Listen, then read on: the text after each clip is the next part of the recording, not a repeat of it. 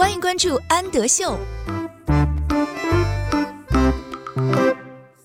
Hello，小朋友们，欢迎收听安德秀频道，我是安仔妈妈，请在微信公众号搜索“安德秀频道”。今天我们一起来阅读牛津树 First Stories 系列的《The Pancake》，Pancake，煎饼，The Pancake。今天 Beef 一家人要教我们怎么去做煎饼，我们需要一些什么工具呢？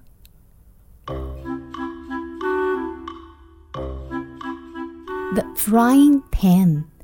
Fry 是炸、煎的意思。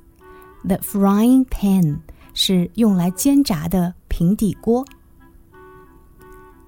The flour 我们需要一些面粉。The flour. The eggs 我们还需要一些鸡蛋。我们要把面粉和鸡蛋都倒在一个大碗里面。面粉。the flour，鸡蛋，the eggs。然后我们要加入牛奶，the milk，the milk。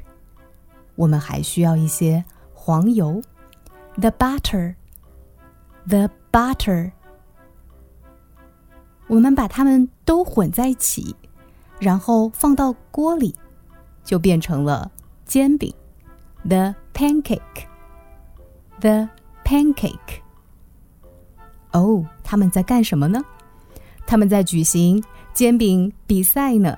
The pancake race。Race 是比赛的意思。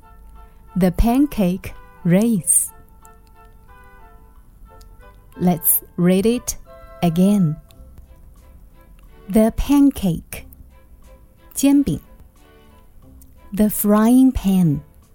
煎锅。The flour，面鸡蛋。The milk，牛奶。The butter，黄油。The pancake，煎饼。The pancake race，煎饼比赛。 Question time. What went into the pancake? 煎饼里面都有些什么呢？Who stirred the pancake mixture?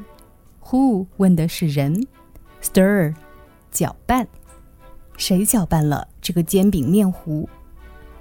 What did Dad do with the pancake? 爸爸用煎饼做了什么？What is your favorite pancake filling? Filling 是馅。也就是你最喜欢在煎饼里面放上什么馅儿呢？